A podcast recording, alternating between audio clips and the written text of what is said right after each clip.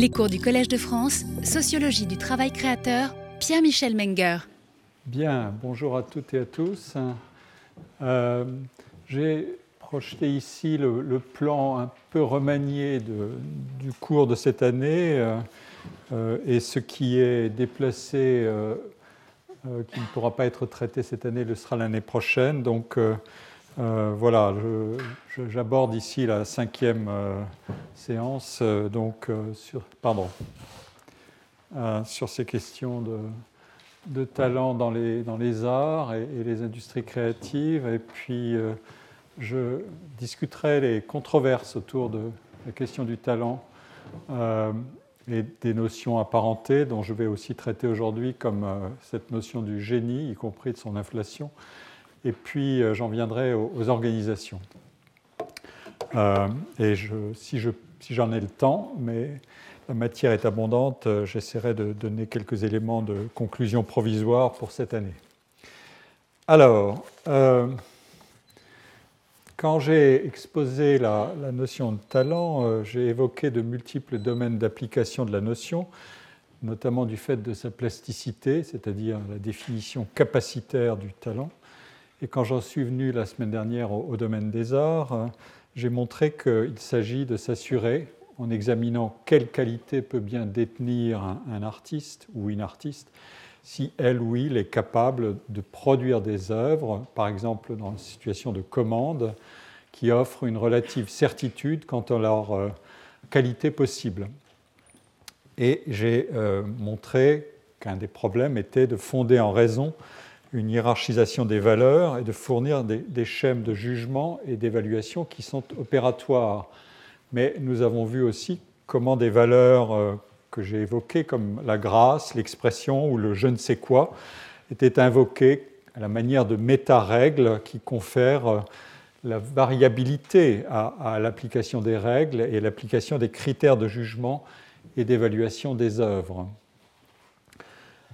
Nous savons qu'au XVe siècle, par exemple, quand, que j'ai abordé à, la suite de Michael Baxandal, dont j'ai exposé une partie des travaux, l'esthétique dominante est fortement associée euh, à la référence aux anciens comme modèle, à la pratique de l'imitation euh, selon un ensemble de canons évolutifs, mais partagés, et au respect d'un ensemble de règles, et aussi à la précision contractuelle dans les arrangements entre les mécènes et les peintres. Et pourtant, la variabilité ou la flexibilité des critères de production et d'appréciation trouve une place éminente. Euh, je voudrais en venir maintenant à, l'autre notion majeure du, vocabulaire et de la production et de l'évaluation euh, dans les arts, euh, qui est complémentaire ou, substitutive de celle de talent et qui a son histoire propre, c'est celle de, de génie. La différence entre l'usage du vocabulaire du talent et celui euh, du génie tient d'abord à ceci. Euh, le talent peut désigner une, graduation de l'éminence euh, de l'artiste ou du savant sur une échelle limitée, alors que la graduation qui, qui place au sommet le génie opère sur des échelles temporelles beaucoup plus vastes et dans un nouveau régime d'historicité. Euh, pour parler comme mon collègue François Hartog, celui de l'institution des héritages et des patrimoines en biens publics. Et de manière donc beaucoup plus ouvertement rétrospective que l'emploi de la notion de talent, qui a d'abord cette signification capacitaire dont j'ai parlé. Euh, si l'échelle des évaluations s'allonge vers des sommets sans limite définis, euh, et assignable, l'enquête n'en est que plus dramatisée sur la question des causes. Quels sont donc ces facteurs remarquables euh, de réussite qui sont tels qu'ils peuvent condenser de multiples évaluations passées et présentes sur un tout petit nombre d'artistes jugés non seulement talentueux, mais euh, géniaux. le problème posée est d'autant plus redoutable que la hiérarchie d'éminence et d'excellence est fondée sur une combinaison de critères dont la spécification est très variable pour chacun des critères pris isolément. Nous l'avons vu la semaine dernière, mais euh, dont la spécification est encore beaucoup plus variable quand il s'agit de supposer les effets des interactions entre ces critères. Et le problème est rendu encore plus aigu si nous avons affaire à un nouveau régime de création dans lequel l'artiste est évalué d'après sa capacité à ne plus se laisser définir par des critères euh, d'évaluation existants, dès lors que les artistes et les œuvres les plus admirées sont celles et ceux qui innovent et se distinguent par leur originalité. C'est un mot-clé euh, qui reviendra souvent aujourd'hui. Il y a là une, une aporie qui est indépassable. Comment un créateur peut-il produire quelque chose qui émerge d'un environnement de conventions, de règles, d'arrangements, d'héritage, de détermination, et qui pourtant doit se libérer de cette pesanteur des déterminismes en faisant mieux qu'extrapoler l'état existant de la création, mais sans tomber dans l'insignifiance de la fantaisie gratuite. Et ensuite, comment juger donc ce qui est ainsi produit? L'étonnement et l'admiration devant des solutions inédites et des réalisations imprévisibles mais convaincantes défient le raisonnement par les causes génératrices d'un résultat et le raisonnement par les critères d'évaluation. Voilà pourquoi les mythologies se substituent si vite aux analyses causales pour créer en quelque sorte une atmosphère d'explication et des schèmes d'évaluation sur la base d'arguments qui sont fonctionnellement incertains et indéterminés. Je vais me placer maintenant dans une configuration à deux régimes de production totalement différents. Dans un premier régime, appelons-le le régime où le talent est mis en avant, on recherche chez les artistes des qualités qui sont multiples, mais sans que la valeur de modèle de ceux auxquels on peut se référer dans l'histoire du domaine soit récusée, ni que l'imitation soit rejetée, ni que les idéaux canoniques qui définissent par exemple euh, la beauté soient relativisés.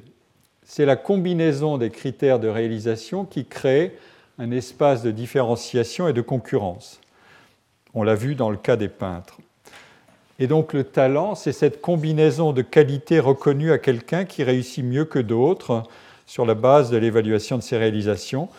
Il a cette capacité, ce potentiel d'origine énigmatique, inné, euh, dit-on souvent, pour réaliser quelque chose de remarquable, mais sans que l'apprentissage soit écarté comme un repoussoir du talent. Vous vous souvenez euh, des définitions euh, acquis ou inné. les deux sont ouverts. Dans le second régime, la différenciation individualisatrice est fondée sur principalement l'originalité. Ce critère est ouvertement énoncé comme le critère surplombant dans la compétition et il deviendra un critère juridique euh, dans la fondation du droit de la propriété littéraire et artistique. Et ce critère d'originalité fissure progressivement le corps de règles qui sont établis sur l'influence des chefs-d'œuvre du passé. Il fissure la hiérarchie des genres et il récuse la valeur positive de l'imitation respectueuse des canons esthétiques hérités. Le génie, tel que sa notion est élaborée à partir du XVIIIe siècle, devient certes la valeur et la capacité attribuées à quelqu'un sur la base d'accomplissements qui sont observés et qui doivent être exceptionnels, mais tout ça figure dans un autre régime de travail créateur et, comme je l'ai dit, dans un autre régime d'historicité. A-t-on une chance quelconque de pouvoir définir cette source de valeur dans un régime de création dont le moteur est précisément la concurrence par l'originalité, c'est-à-dire par l'aptitude à se soustraire à toute objectivation des facteurs de succès, si cette objectivation des facteurs de succès était possible, elle rendrait le succès prévisible et anéantirait donc la valeur de nouveauté associée à l'originalité. Et euh, rendrait éventuellement aussi insignifiantes, les œuvres, une fois qu'elles sont déplacées de leur contexte historique de création et transportées euh, dans le temps de l'admiration euh, durable ou indéfinie euh, que procure la patrimonialisation. Autrement dit, l'objectivation figerait dans leur singularité les œuvres sans leur offrir la moindre chance de prétendre à être universellement admirées. Et comment donc juger ainsi ce qui est produit? L'étonnement et l'admiration devant des solutions inédites et des réalisations imprévisibles et convaincantes défient donc le, raisonnement par les causes et le raisonnement par les critères évaluatifs. Il y a quelque chose de, dérangeant dans toute enquête généalogique sur les notions, telles que celles que j'évoque aujourd'hui et la semaine dernière déjà, euh, qui cherche à qualifier les facteurs de la réussite dans des activités hautement non routinières qui impliquent l'invention, la créativité, l'émergence du nouveau. On l'a vu, le problème de définition est perpétuel et il se repose directement, vous allez le voir aujourd'hui. D'autre part, l'enquête se fonde souvent sur des mythes qui font intervenir des forces surnaturelles ou des facteurs énigmatiques. Euh, comme l'écrit le, philosophe euh, Gilbert Ryle dans euh, un livre fameux, The Concept of Mind, qui est paru en 1949, A myth is of course not a fairy story. It is the presentation of facts belonging to one category of the idioms appropriate to another. To explode a myth is accordingly not to deny the facts, but to reallocate them. Un mythe n'est bien sûr pas une histoire, euh, un conte de faits, c'est une présentation de faits qui appartiennent à une catégorie euh, dans un idiome ou un langage qui est approprié à un autre. Exploser un mythe, c'est donc non pas nier les faits, mais les réallouer. Euh, j'emprunte, j'ai trouvé cette citation dans un, ouvrage de, Peter Kivy, et je suis allé voir l'ouvrage évidemment de, de Gilbert Ryle, qui est effectivement hautement intéressant, qui est un grand classique. Peter Kiwi a écrit un livre qui s'appelle The Possessor and the Possessed, euh, qui est une contribution à l'histoire du génie, euh, notamment en musique, à partir d'une enquête généalogique sur les conceptions du génie et des études de cas qui étaient consacrées à Handel, à Mozart, à Beethoven. Euh, et, Gilbert, et Peter Kiwi dit le problème, en commentant cette citation de Gilbert Ryle, le problème dans le cas du génie, c'est que nous ne pouvons pas réallouer les faits concerne le génie parce que nous ne savons pas ce qu'est le génie. Or, c'est exactement l'objet de son enquête. Euh, cette indétermination peut être conçue comme une propriété fonctionnelle. Des mots sont mis sur des réalités qui sont épistémologiquement ou peut-être ontologiquement non spécifiables. S'agit-il de nommer euh, des faits ou des réalités non seulement indéterminées mais indéterminables, ceci nous entraîne évidemment sur la voie de la, grande question du déterminisme euh, dans les sciences et dans l'analyse causale. Euh, et c'est un défi que j'ai évoqué tout à l'heure et, maintenant je vais le spécifier un peu mieux en vous exposant les cinq versions possibles de ce qu'on appelle le déterminisme. Il existe je ferais bien de manier mon... Euh, voilà, excusez-moi. Euh, il existe cinq versions possibles euh, du déterminisme. Le déterminisme métaphysique, le voilà. C'est un, une typologie que j'ai empruntée à un excellent livre de, de Gerd Gigerenzer, Lauren Daston, euh, Theodore Porter, John Beatty, euh, Lawrence Kruger, qui s'appelle The Empire of Chance, qui est paru en 1989. Le déterminisme métaphysique postule qu'il était nécessaire que tout événement ou tout état de choses considéré à l'instant présent advint. Autrement dit, tout ce qui devait arriver est arrivé. Et qu'il y a symétrie entre passé et futur. Tout événement passé n'a qu'un futur possible. Tout événement futur se révélera comme n'ayant eu qu'un passé possible. C'est ce genre de situation que manie avec délice l'Uchronie ou les contrefactuels qui réinventent l'histoire pour, pour agiter les problèmes de causalité. Et si, qu'est-ce qui se serait passé si? Le déterminisme épistémologique fait référence à notre capacité de prévision et de rétrodiction. Il ajoute donc au déterminisme métaphysique la spécification de ce qu'est notre pouvoir de connaissance.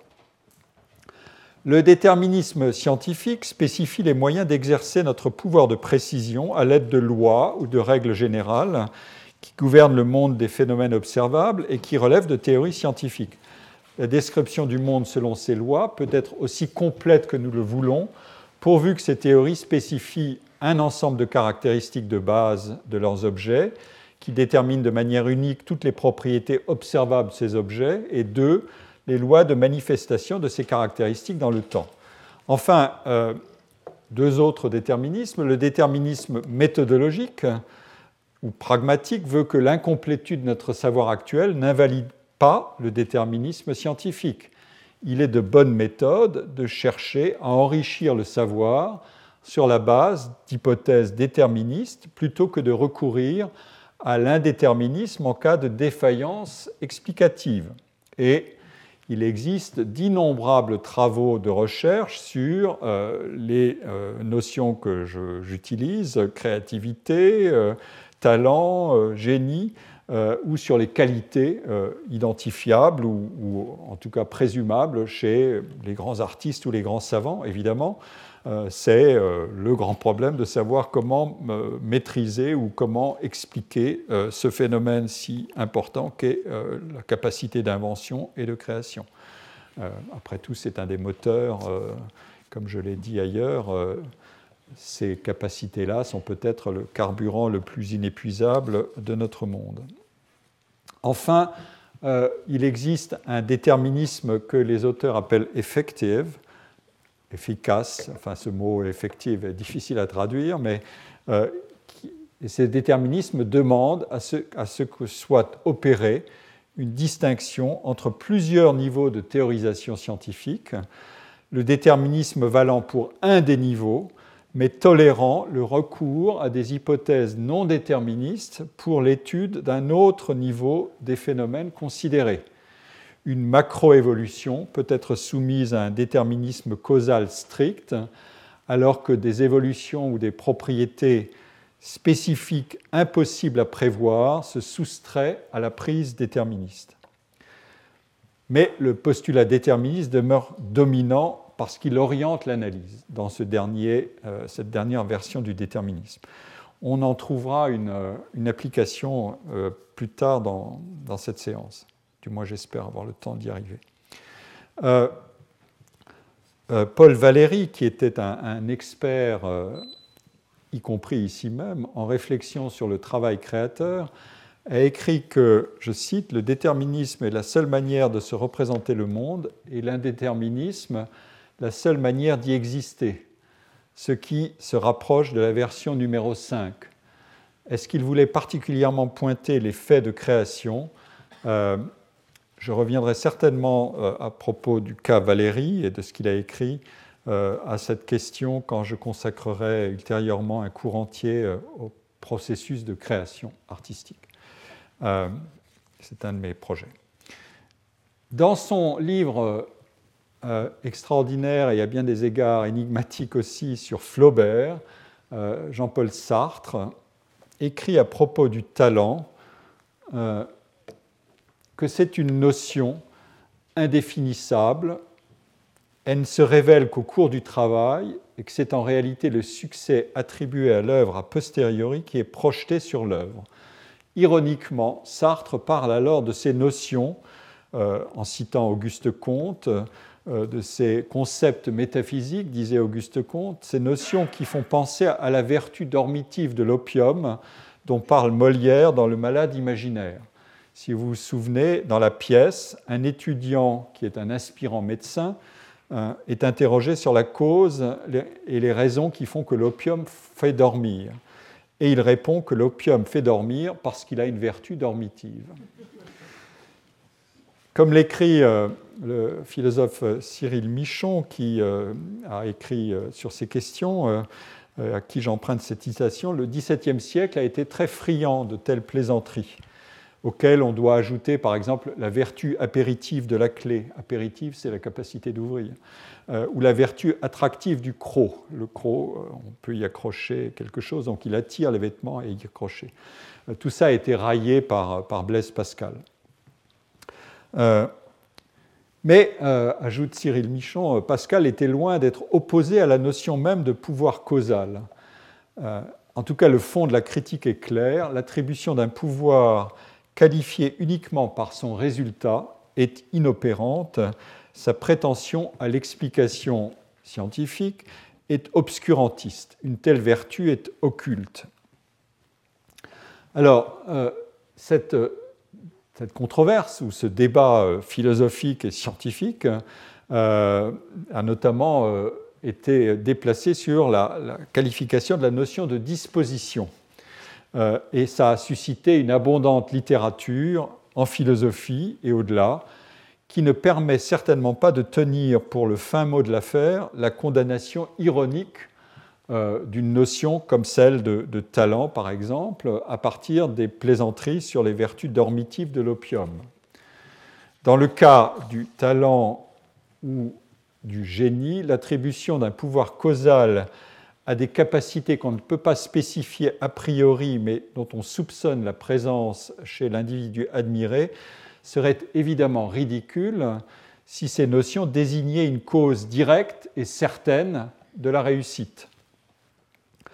Le problème est plutôt de chercher à nommer des combinaisons de qualités dont la mise en œuvre a donné lieu à ces réussites hautement admirées. Il faut situer euh, le problème, par exemple, dans une situation d'interaction comme on le fait quand on veut définir la réputation en présence d'une réussite remarquable, je m'attends à ce que la personne soit capable de produire d'autres réalisations ou œuvres de niveau en moyenne équivalent ou peut-être supérieur à ce qu'elle a déjà fait.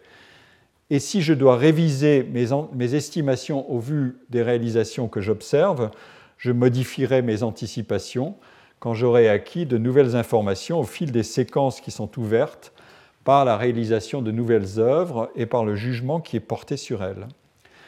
Dans le cas du, génie, euh, l'orientation que je viens de décrire, l'orientation interactive que je viens de décrire, est euh, beaucoup plus résolument rétrospective, puisqu'on impute euh, du génie à quelqu'un qui émerge d'une compétition avec toutes sortes d'autres concurrents ou artistes qui sont observés sur l'essentiel ou la totalité de leur carrière, et surtout euh, dans une compétition sur un grand nombre ou un certain nombre de générations d'artistes, ce qui permet d'opérer des classements plus stables entre ceux qui ont subi avec succès l'épreuve du temps.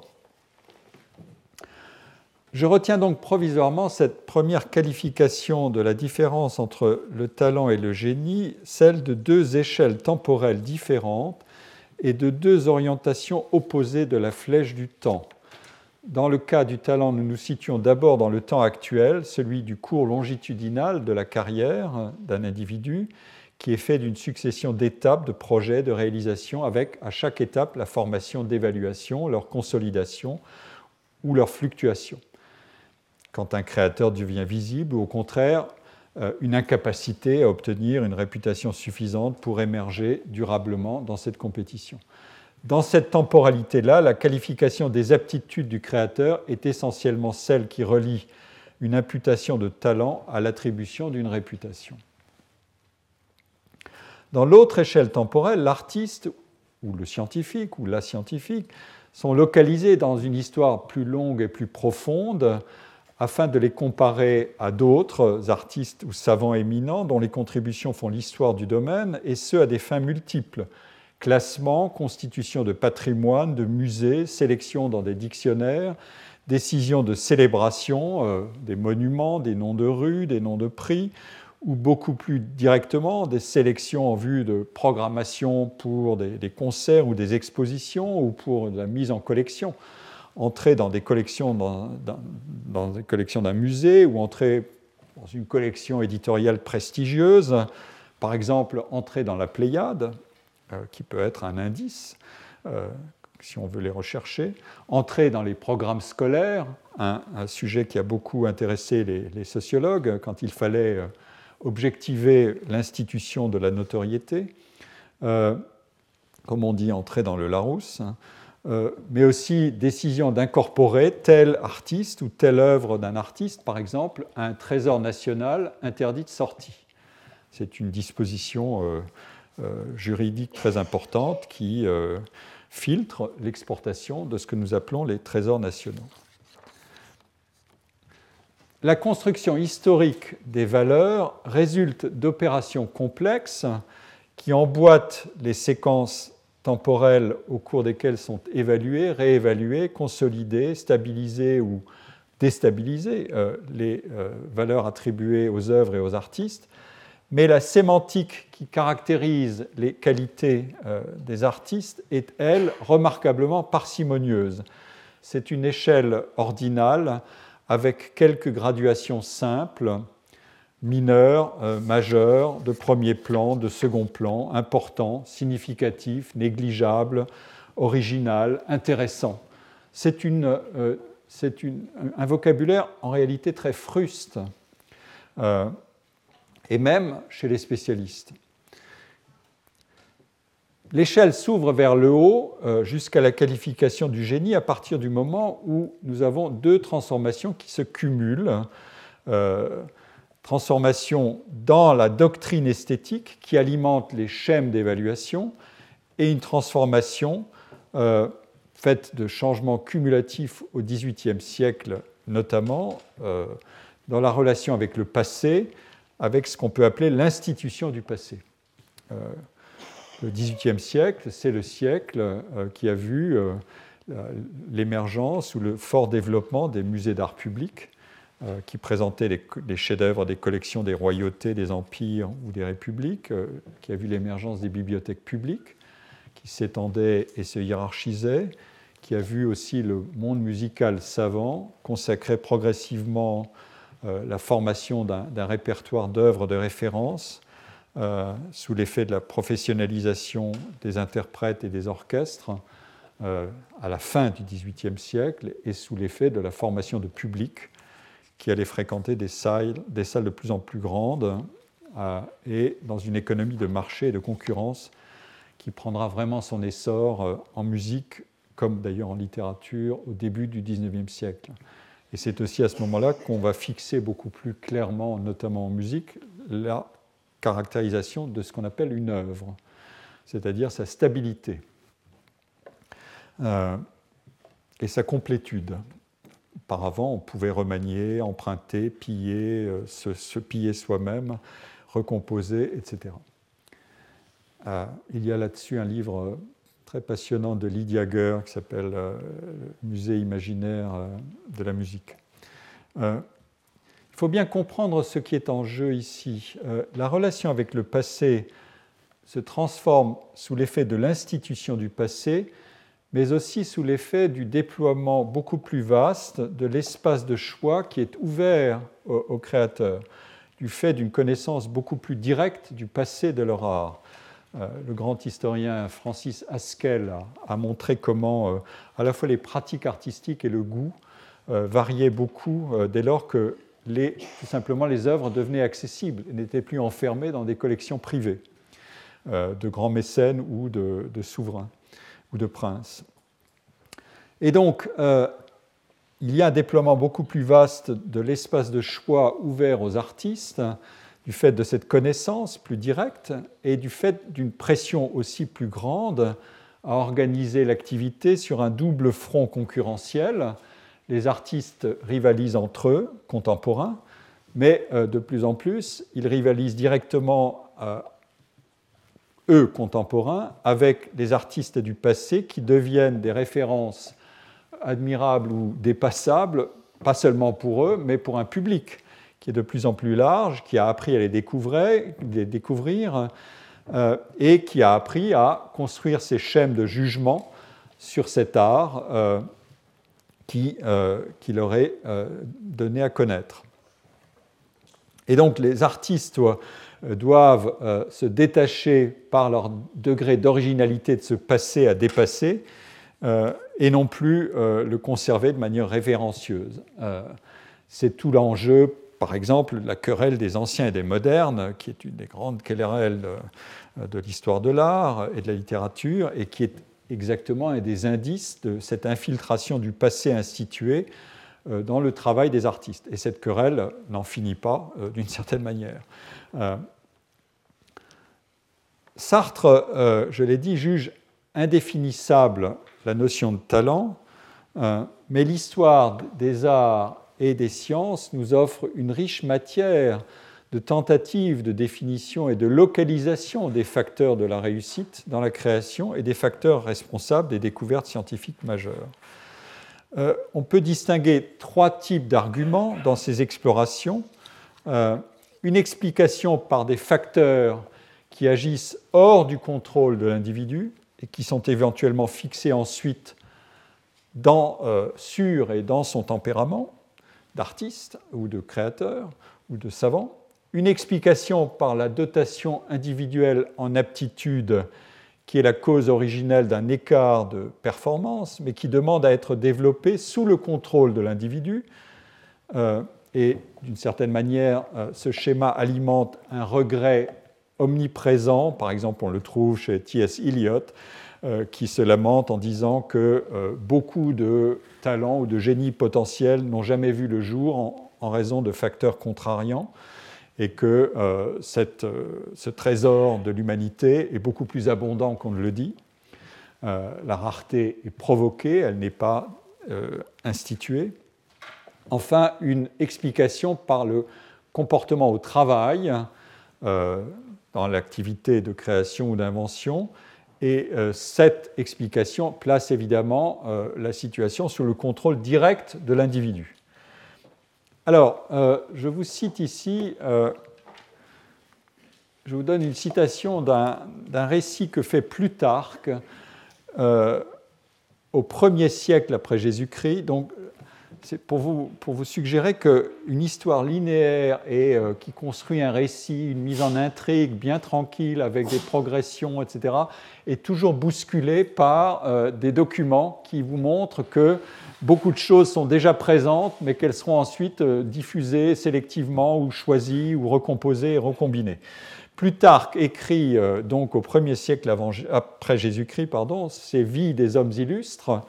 Il écrit euh, ce livre, ce grand livre entre 100 et 120 après Jésus-Christ, et il y a un, chapitre qui est le, chapitre 5, le tome 5, qui est consacré à la vie de Marcellus, où on trouve ce texte sur Archimède. Euh, et euh, le voilà. Archimède avait une âme si élevée, un esprit si profond et une si grande richesse de théorie géométrique qu'il ne voulut jamais rien laisser par écrit sur la construction de ces machines qu'il lui avait acquis tant de gloire et lui avait fait attribuer non une science humaine, mais une intelligence divine. Premier trait intéressant, c'est la divinité.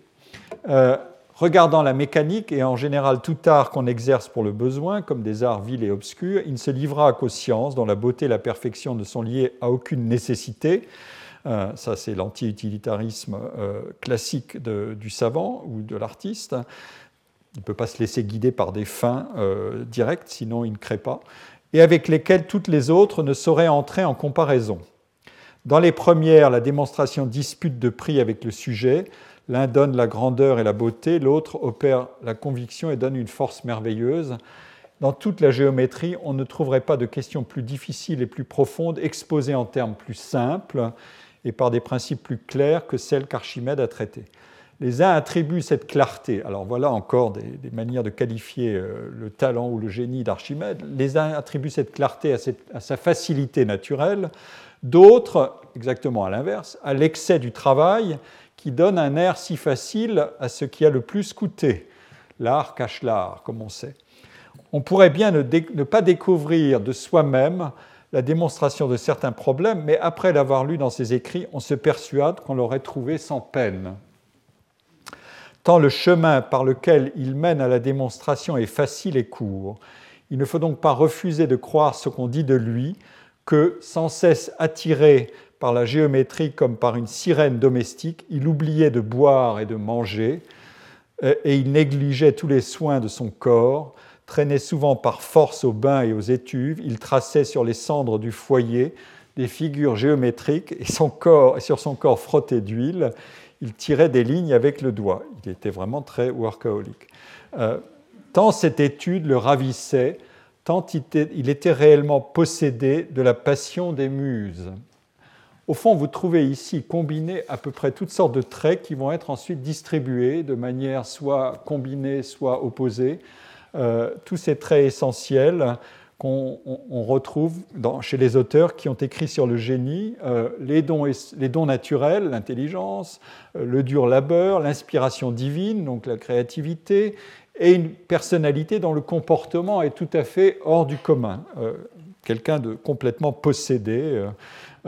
et si on ajoute le fameux récit de la découverte du principe d'Archimède, qui est centré sur le flash soudain de l'inspiration euh, saluée par un Eureka euh, dans sa baignoire, nous disposons, ou qu'il fréquentait peu apparemment, nous disposons de l'essentiel de la matrice.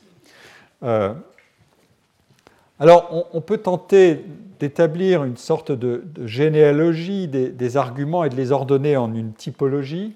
Peut-être que ça n'est pas très lisible, je regrette un peu, mais je fais comme j'essaie de faire au mieux. Et je, l'ai construite à partir d'une sélection de, lectures. Euh, j'ai cité euh, déjà des travaux comme ceux de Peter Kevin, mais aussi euh, des historiens comme Wittcover ou Darin McMahon, hein, auteur d'un livre récent qui s'appelle Divine Fury, Divine Fury pardon, qui est consacré à l'histoire du génie.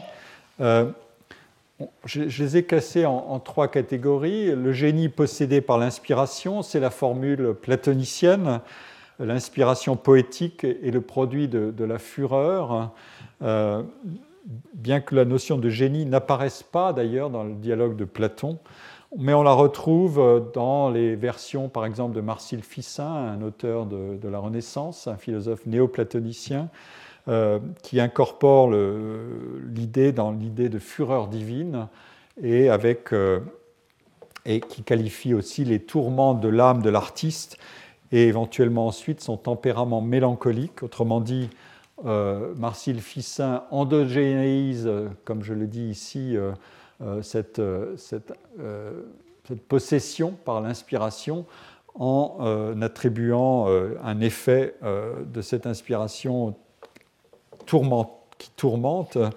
au tempérament mélancolique de l'artiste et à son côté saturnien, comme on dit dans un célèbre essai. Euh, euh, des années 30, euh, d'historiens des années 30. la version romantique de, ce, de, cette formule, elle est ici, ça sera le pouvoir de l'inconscient et la proximité du génie avec la folie. C'est la version ultime, disons, de l'endogénéisation de ce mécanisme de l'inspiration. si je regarde ensuite, je vais citer cette colonne euh, jusqu'au bout. Euh, dans, cette, cette conception-là, l'artiste est plutôt passif.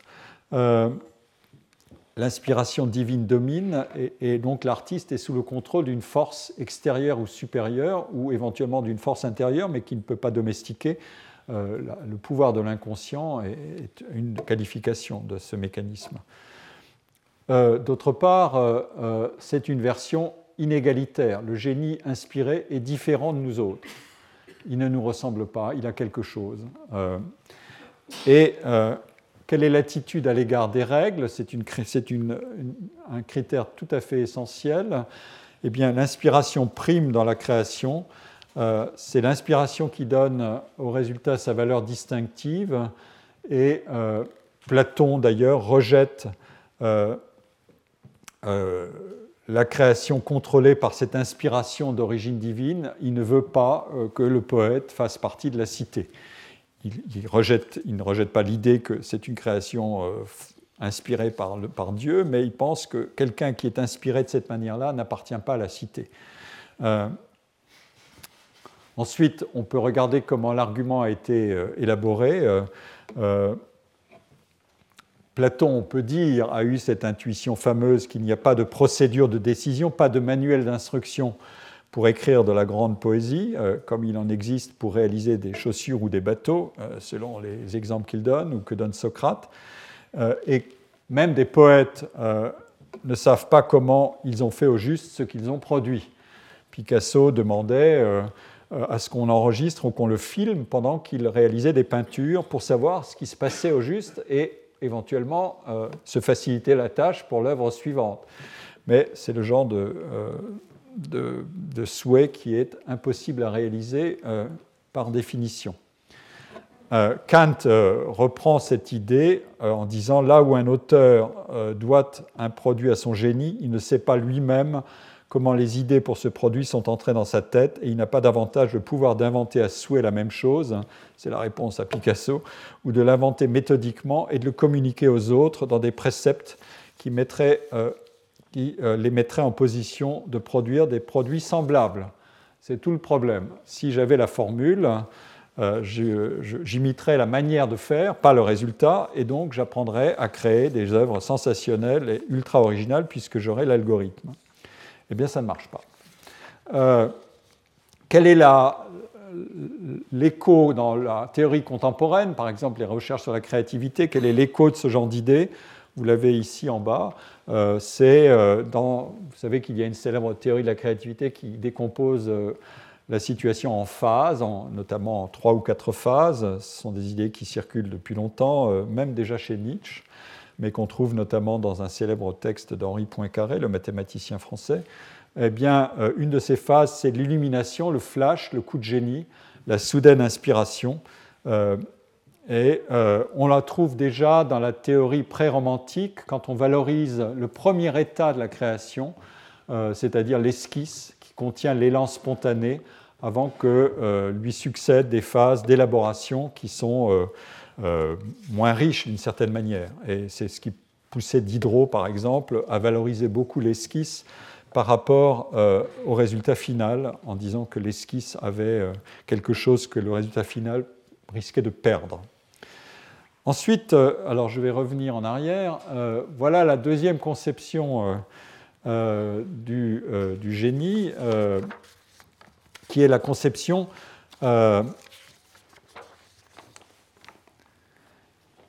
du génie possesseur de dons et de dispositions naturelles. Euh, elle nous vient notamment d'un célèbre texte de Longin euh, euh, sur un traité du sublime. le pouvoir de parvenir au sublime, c'est le pouvoir de dépasser les règles de la beauté. Et l'idée fait jouer l'étymologie l'ingenium, c'est une capacité commune à nous tous, c'est-à-dire un talent naturel, une intelligence innée, une signature en quelque sorte de l'humanité individualisée et immergée dans le monde naturel. Mais alors pourquoi certains ont-ils euh, ces talents plutôt que d'autres?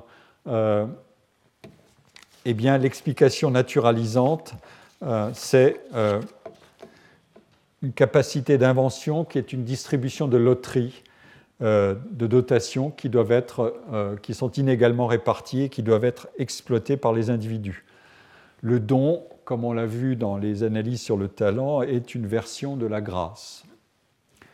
Ensuite, euh, regardons un peu comment la, notion peut être caractérisée. Ici, nous avons affaire à un, artiste actif. L'artiste est détenteur de pouvoirs qui lui permettent de créer, mais qu'il doit consciemment mettre en œuvre. Euh, le génie de type longinien euh, a des dons. Ensuite, si on regarde si c'est une solution égalitaire ou inégalitaire, voilà, euh, le génie a des dons que nous n'avons pas. L'artiste génial est un alter deus, donc c'est une solution totalement inégalitaire. Quelle est l'attitude à l'égard des règles?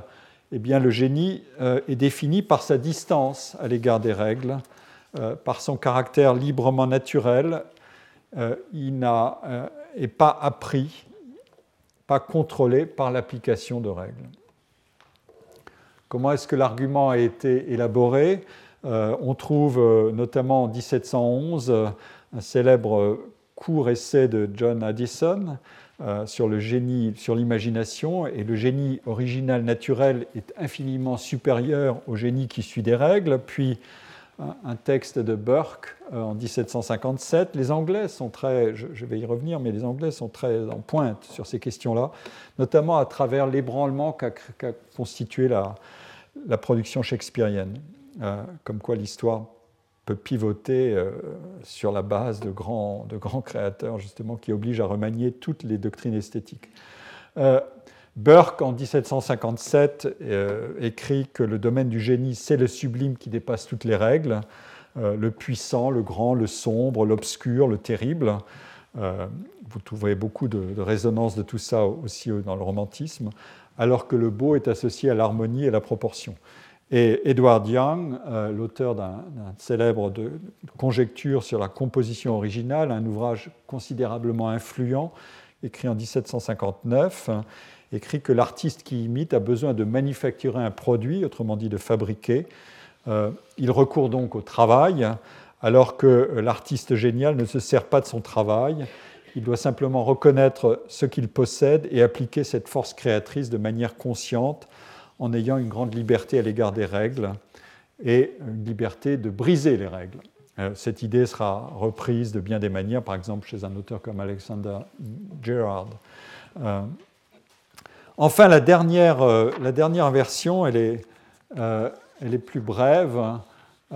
C'est la version correspond à une partie de la description de Plutarque sur Archimède, mais vous voyez que dans euh, le texte sur Archimède, on trouvait toutes ces, valeurs combinées presque. Euh, c'est le génie travailleur obsessionnel, le génie workaholic.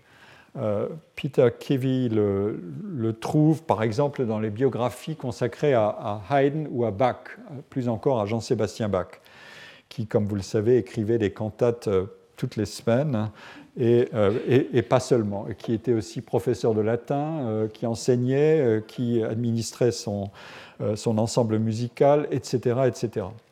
Et qui a livré plus de 1000 œuvres. Moins que Telemann, qui en a fait plus de 6000, mais d'un autre, calibre.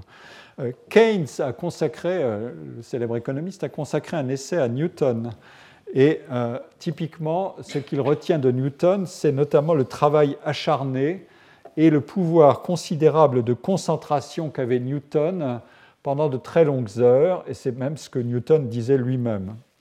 Euh, Michel-Ange, vu par Vasari, euh, c'est ici, euh, c'est un travailleur obsessionnel, peu sociable, indifférent à son hygiène, lui aussi, insatisfait quand son imagination allait au-delà de ses capacités d'expression, qui en quelque sorte et exprimer les limites du travail des mains. Son cerveau allait euh, plus vite que ses mains. C'est comme euh, ce qu'on a pu dire de Mozart dans une certaine mythologie. Et un artiste enclin, comme Léonard de Vinci, du moins d'après ce que dit Vasari, au désordre du perfectionnisme, c'est-à-dire euh, l'inachèvement, la multiplication des essais et des erreurs et les tourments de l'insatisfaction euh, qui sont typiquement des aliments d'une figure qui sera ensuite romantisable euh, du génie. Si on va vers les caractérisations en termes d'activité ou de passivité, évidemment, on a là une formule du travailleur qui est l'anti-théorie romantique, du moins d'un certain romantisme. ça n'est plus une formule inégalitaire, c'est une formule égalitaire le génie travailleur obsessionnel a ce que nous avons tous, c'est-à-dire la capacité de travailler et de nous concentrer. Simplement, il a un degré supérieur. Donc, ça n'est plus une différence de nature, c'est une différence de degré. Ensuite, à, l'égard des règles, euh, les règles sont un soutien dans l'élaboration, euh, mais euh, l'invention les dépasse par le travail acharné qui résout des problèmes inédits. Est-ce qu'il y a un écho dans les travaux contemporains? On peut dire que ce comportement correspond à cette phase qu'on décrit dans les mécanismes de la création ou de l'invention, qui est la phase d'accumulation et de rumination. Euh, il faut pouvoir avoir travaillé beaucoup sur un problème et avoir absorbé beaucoup de connaissances pour chercher à le résoudre. Et ensuite, euh, une fois que éventuellement on a eu un flash d'inspiration, il faut passer aussi beaucoup de temps à vérifier que euh, cette inspiration n'était pas une absurdité, mais qu'elle avait du sens. Et euh, les mécanismes sont évidemment en loop, enfin en feedback, en boucle, parce que vous y revenez, vous y revenez, vous y revenez quand une solution n'a pas marché. Voilà l'exercice de typologie. Alors, il est très important une fois qu'on a, mis au point ce genre de typologie qui mélange des temporalités différentes, des auteurs différents, des influences différentes, vous voyez bien à quoi ressemble une typologie ainsi construite. Elle peut être euh, en quelque sorte assez chaotique, mais elle fait appel à un répertoire de notions et de thèmes qui sont diversement récurrents. Et dans la citation d'Archimède, on pouvait déjà trouver un certain nombre, euh, sur Archimède, on pouvait déjà trouver un certain nombre de ces thèmes. Alors, il est important de, loger, euh, de déceler où peut être logée la variabilité historique, c'est-à-dire les fluctuations de doctrine et de constat qui s'appuient sur ce genre de notions. En fait, la, variabilité et les fluctuations euh, se logent beaucoup moins dans le débat mythologique sur l'origine divine de l'inspiration ou sur les forces surnaturelles ou externes, et la variabilité ne se loge pas non plus dans l'argument euh, de la distribution inégale des dons, qui à certains égards peut s'apparenter à une description presque tautologique des résultats des évaluations, les meilleurs devaient donc disposer de dons spéciaux. Euh, c'est évidemment un, souci si on s'en tient là. Mais la variabilité euh, est logée d'abord dans l'analyse des manières de travailler et dans l'observation des manières de travailler dans le comportement au travail, dans l'organisation de l'activité, dans son degré d'individualisation, dans la qualification des actes de travail et leurs résultats. C'est à partir de ce, lieu de variabilité que peut définir toutes sortes de variables agissantes euh, que sont par exemple la constitution des discours esthétiques, la production d'histoires des disciplines, l'évolution des critères de jugement, euh, puisque tout ça, c'est le travail de tout un ensemble de personnel artistique ou para-artistique, et l'élaboration de langages critiques qui soutiennent l'évaluation, euh, les opérations d'évaluation des artistes et qui arbitrent des concurrences entre artistes, entre styles, entre écoles, euh, et qui peuvent donc devenir des, variables extrêmement agissantes dans les controverses sur l'origine de l'excellence artistique. Que disent en particulier les travaux des historiens et des esthéticiens et aussi les écrits des artistes eux-mêmes que, comme l'a écrit euh, le grand historien d'art Rudolf Wittkower, la réflexivité et l'individualisation progressent d'un même pas dans la création quand les artistes, notamment à partir de la Renaissance, se rapportent à l'histoire de leur art, comme je l'ai dit, pour s'ouvrir un espace de choix et de préférence. Euh, autrement dit, pour travailler autrement. Euh, il y a une citation ici de l'architecte Filaret de 1460 qui dit Je demande à tous d'abandonner le style moderne, c'est-à-dire l'époque l'art gothique, euh, de refuser les conseils des maîtres qui recommandent de travailler dans ce style, et je loue ceux qui suivent l'exemple des anciens, tels Brunelleschi, qui a fait revivre à Florence l'ancienne manière de construire.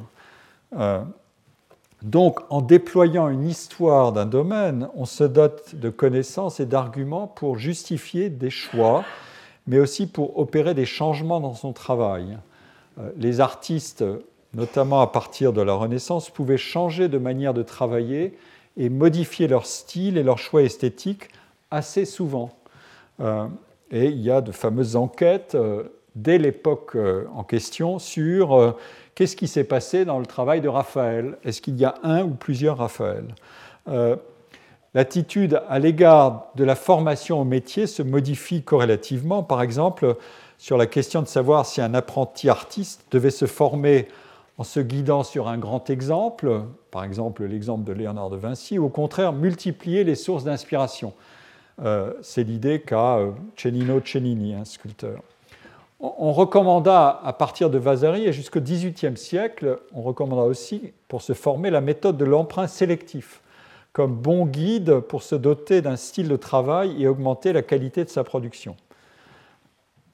Et donc, si l'argument est celui d'une plus grande variété de comportements sur la base d'une connaissance plus large des espaces de possibilités, il faut donc se garder de figer euh, cette variété en une hypothèse évolutionniste qui conduirait à des degrés irrésistiblement croissants d'individualisation des styles personnels de travail et de création. En réalité, on a affaire non pas à un schéma linéaire, mais plutôt, pour parler comme Max Weber, à des cycles ou à des alternances entre des périodes d'émancipation charismatique des artistes et des périodes de routinisation de leurs pratiques créatrices. Euh, on discerne par exemple dès l'Antiquité grecque une hiérarchie explicite entre l'artiste créateur et individuel et l'artisan anonyme euh, avec de multiples traits de hiérarchisation statutaire. Mais l'histoire de la Rome tardive et du Moyen Âge est celle où l'organisation artisanale domine le système d'activité. Et pourtant, il y a aussi des signes d'individualisation du travail des bâtisseurs de cathédrales ou des sculpteurs présents sur ces chantiers, puisqu'ils ont pu signer leurs œuvres euh, à ce moment-là. Je ne peux pas évidemment détailler euh, beaucoup plus hein, ce rapide survol des éléments de variabilité dans les systèmes de travail et d'organisation, mais on voit bien que les changements commencent à se cumuler à la Renaissance. Euh, le pouvoir de contrôle des corporations dans les villes a ses limites, les carrières des grandes individualités artistiques dans les cours et au service des puissants, c'est-à-dire les princes, les marchands, le, pape, le clergé, sont fortement différenciées et soustraites à l'emprise des corporations.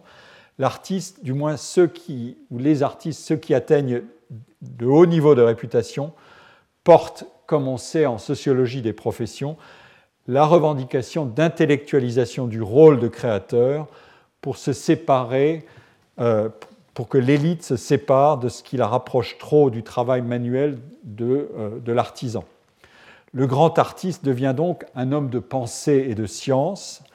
Euh, lisez là-dessus le texte, les analyses magnifiques de Ernst Cassirer sur Léonard de Vinci. Et cette intellectualisation du rôle s'accompagne euh, de la production d'une littérature historique, théorique et philosophique qui fonde en raison, en quelque sorte, l'émancipation intellectuelle de l'artiste et qui justifie cette hiérarchie artiste-artisan. La personnalité même de l'artiste, qui est éventuellement indocile, fougueux, rebelle, euh, devient une variable active de l'individualisation du travail créateur.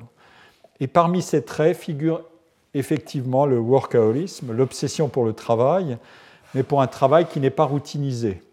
Euh, le grand artiste tel qu'il nous est connu, en tout cas par des biographies qui lui sont consacrées, et qui attestent d'ailleurs en elles-mêmes d'une consécration du charisme créateur, le grand artiste peut avoir aussi ses périodes de doute, d'inactivité, de méditation, d'abandon, le non finito, euh, mais qui n'est pas disqualifiant, euh, des périodes de remords sur des erreurs ou sur des impasses. Et donc l'idiosyncrasie des façons de travailler et des façons de se comporter est d'autant plus probable qu'on s'élève dans la hiérarchie des artistes. En tout cas, euh, à travers les témoignages qu'on en obtient et qui sont évidemment sélectifs, puisqu'ils sont indexés sur la hiérarchie des artistes. Toutes les analyses qui portent sur l'organisation professionnelle des artistes et sur les, tendances centrales du comportement des artistes sont évidemment exposées au démenti des contre-exemples. Dès que les études de cas qui portent sur les artistes les plus réputés insistent sur les traits inhabituels et sur le hors-limite. C'est ainsi que Léonard de Vinci ou Michel-Ange sont célébrés par leurs contemporains précisément pour leur capacité à se libérer de toute limite, à se libérer des freins de limitation, ce qui fait d'eux les vrais dépositaires d'un don divin, autrement dit d'une capacité de faire émerger de la réalité soumise aux lois naturelles, celle de la physique et celle de la biologie du vivant, que Léonard de Vinci a par ailleurs très bien étudié, quelque chose qui n'en est plus la simple extrapolation explicable à partir de l'application de règles et de préceptes. Mais euh, au XVIIe siècle, les organisations académiques imposent une autre relation euh, entre l'artiste et son environnement, par exemple à travers la question de la relation entre l'enseignement et la pratique de création. Et le charisme des grands artistes ne se mesure plus du tout à leur génie fougueux, mais à leur comportement individuel au sein d'organisations professionnelles, euh, les académies, qui établissent la hiérarchie des valeurs et la sélectivité des appartenances. Et pourtant, même à ce moment-là, nous l'avons vu avec les écrits euh, de Félibien ou de Roger de Pile que j'ai cités, l'excellence se rapporte toujours à une capacité d'invention et à de nouvelles stratégies de création qui sont admirées pour leur caractère exemplaire précisément parce qu'elles ont quelque chose d'indéterminable, ce fameux je ne sais quoi. Euh, on peut donner de toutes ces, euh, transformations une conception euh, assez efficace, même si elle volontairement simplifie la situation. C'est celle que j'emprunte à Raymond Moulin dans un essai de 1983 un article, L'artisan au professionnel, l'artiste. Euh, elle écrit aucun, des modes de professionnalisation de l'artiste n'épuise à un moment donné l'ensemble de la population artistique qui se livre à la pratique artistique, euh, dans la mesure même où le mode de professionnalisation est à chaque époque un des enjeux majeurs de la concurrence entre les artistes pour la reconnaissance sociale et pour les moyens d'existence. On peut dire, au prix d'une schématisation excessive et mutilante, que notre héritage nous lègue trois images sociales de l'artiste l'artisan homme de métier, l'académicien homme de métier et de savoir, l'artiste créateur Dieu libre. Les deux premières images sont associées à des modes de professionnalisation. La dernière est une image charismatique destinée à combattre la routinisation des institutions professionnelles, corporations ou académies.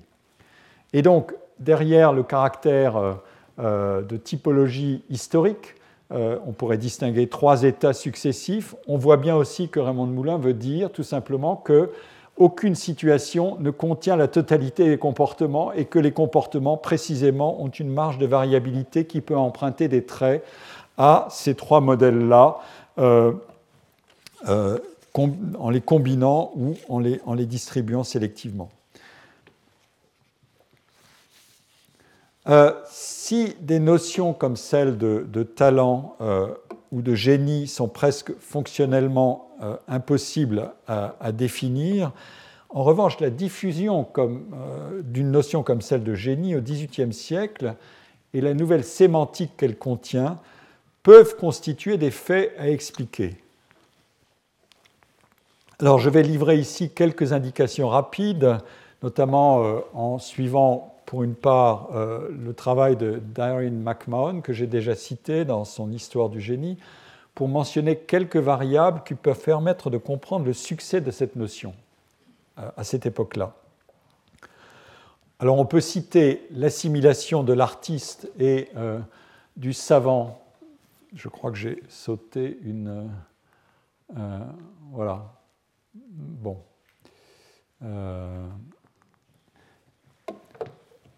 On peut citer euh, l'assimilation de l'artiste, du savant et de l'homme de lettres euh, à des héros de la bourgeoisie montante en tant que symbole d'un individualisme libre et émancipateur contre l'ordre social existant. J'en ai déjà parlé, je n'y reviens pas.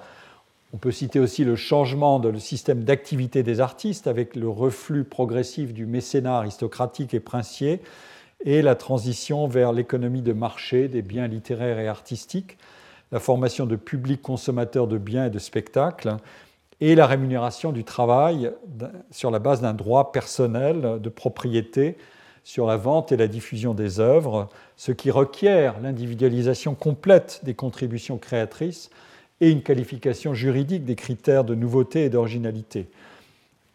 Moins cités sont des facteurs religieux, comme celui que j'ai déjà évoqué rapidement de la réforme protestante, euh, et sa, version de la théorie de la grâce, et plus largement la diffusion de la philosophie des Lumières, qui éloigne en quelque sorte la causalité divine euh, des affaires du monde et qui consacre l'autonomie plus directement souveraine des individus.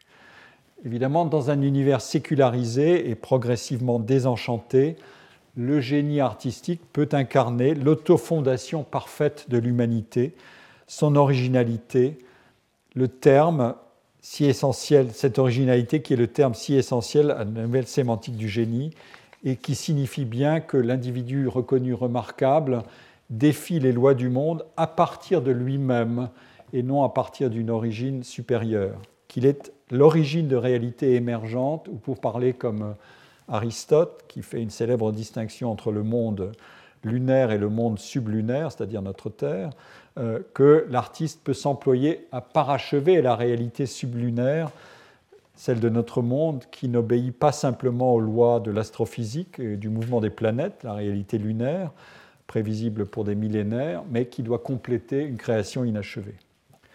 Euh, et on peut faire intervenir ici une idée chère à la philosophie romantique d'ailleurs, euh, que l'artiste est un intermédiaire entre une puissance responsable de la création du monde et de l'univers, les lois de la nature ou les lois divines, et le monde humain ordinaire. Euh, et que le génie prend en quelque sorte en charge l'invention du nouveau, l'exploration de l'inconnu, euh, cette rivalité prométhéenne avec un dieu devenu absent ou un dieu qui est devenu un dieu caché. Bon, très bien, mais qu'est-ce que nous apprend cette nouvelle sémantique au juste sur les qualités qui sont associées à la réussite créatrice dans l'ordre propre des activités artistiques? Est-ce que c'est un simple jeu de langage, pour parler comme Wittgenstein? Euh, Nous avions pu noter dans cette typologie que j'ai présentée tout à l'heure une tension qui est constitutive de l'identité créatrice. Est-ce qu'il s'agit d'influence externe, d'un capital reçu en don de la nature ou est-ce que c'est une affaire d'apprentissage et d'accumulation de travail qui sont façonnés par des conditions sociales et un environnement? La, formation et la diffusion de la notion de génie au XVIIIe siècle ont considérablement amplifié cette tension. Et si je veux reprendre la définition de Michael Young, euh, qui est euh, associée à son idée, à son concept de méritocratie, on peut dire que le génie, euh, ça n'est pas talent plus effort euh, comme la méritocratie, mais c'est talent plus originalité. Qu'est-ce que, signifie au juste la, notion d'originalité? Avant le, XVIIIe siècle, la théorie de l'imitation d'inspiration aristotélicienne et néo-aristotélicienne dominait la critique littéraire et la théorie de l'art, et quand elle était utilisée, notamment dans les écrits littéraires, la notion n'introduisait pas de rupture euh, avec le respect des modèles, euh, des règles, la, notion d'originalité n'introduisait pas de rupture avec le respect des règles et des modèles. Euh, dans un discours sur l'art qui est écrit en, plein XVIIIe siècle et où Joshua Reynolds cherche à défendre un modèle de création qui relève d'un régime antérieur, euh, ce peintre fait encore l'éloge de l'emprunt au grand maître, qui est le seul moyen de devenir un maître soi-même dans sa profession. Donc l'imitation basée sur l'emprunt au grand modèle à titre de formation et de progression dans la pratique d'un art, loin d'être un plagiat servile, dit Reynolds, est une invention continuelle. Établir une différence entre imiter et emprunter pour développer sa faculté d'invention est un des indices des conflits qui se sont multipliés autour de la référence aux anciens. Euh, je vous ai euh, présenté euh, antérieurement, la semaine dernière, la toile de Chardin, le singe peintre, qui tourne en ridicule la révérence à l'égard des maîtres du passé. Vous vous souvenez que ce singe reproduit sur sa toile une statue antique qui prend elle-même l'apparence d'un singe.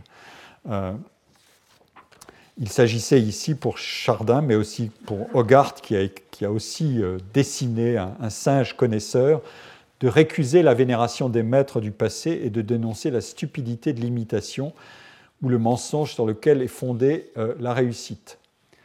Et là s'ouvre entre les positions d'un Reynolds et celles d'un Hogarth euh, ou d'un Chardin, qui sont des contemporains, s'ouvre le conflit et la brèche euh, qui récuse rapidement le respect des modèles anciens pour revendiquer la valeur d'originalité. Alors, en, simplifiant beaucoup euh, l'histoire de cette notion, vous en retrouverez euh, un, tableau dans un livre de Roland Mortier qui s'appelle L'originalité, qui a été écrit en 1982. On peut noter que avant le mouvement du Sturm und Drang en Allemagne, avec des contributions fameuses de euh, Hamann, Sulzer et surtout Herder, euh, au milieu du siècle, et qui ont euh, été délibérément consacrés à ce couple de notions génie et originalité.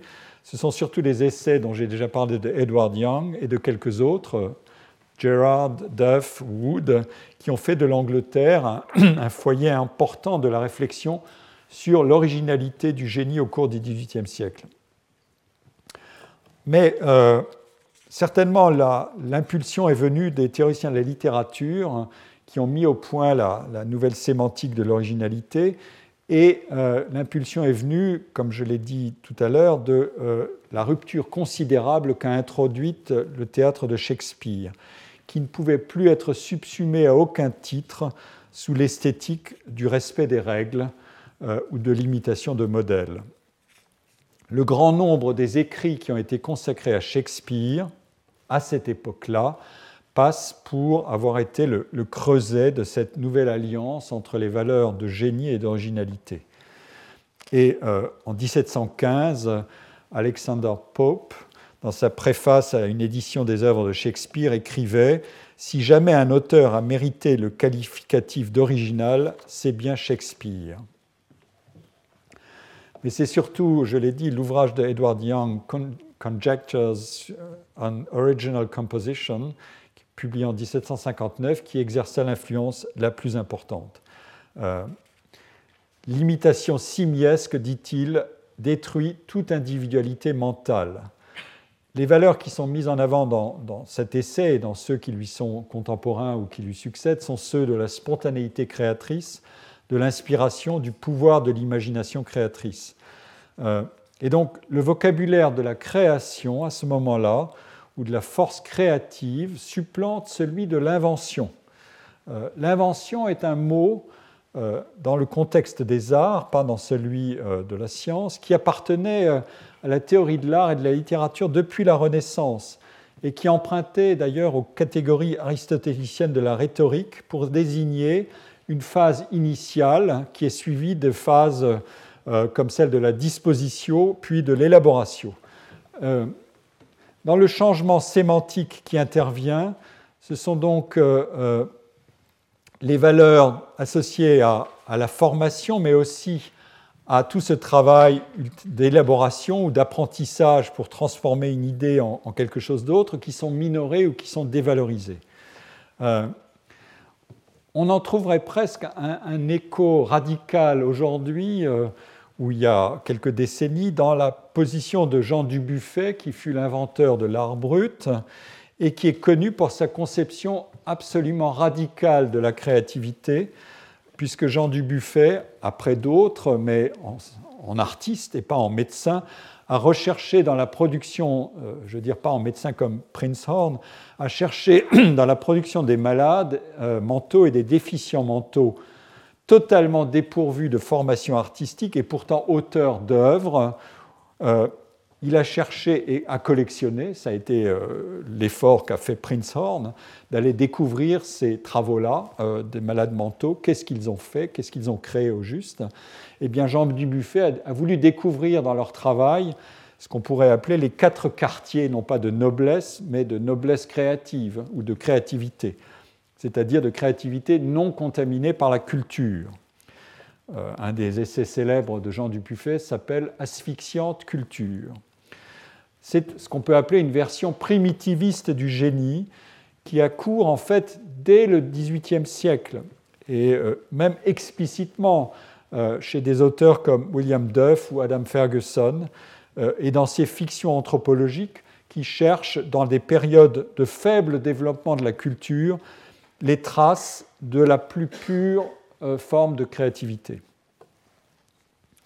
Euh, ces, conceptions des facteurs responsables de la réussite artistique ou littéraire, ou à certains égards scientifiques, euh, exceptionnelles, sont centrées, je l'ai déjà mentionné, sur un problème d'indéterminisme causal si le régime de création donne la priorité à l'originalité et à l'expression individuelle hors d'un cadre contraignant de référence canonique à des règles, alors celui qui manie au mieux l'originalité pour réaliser des œuvres supérieures est en quelque sorte à lui-même sa propre origine. C'est une forme de métonymie.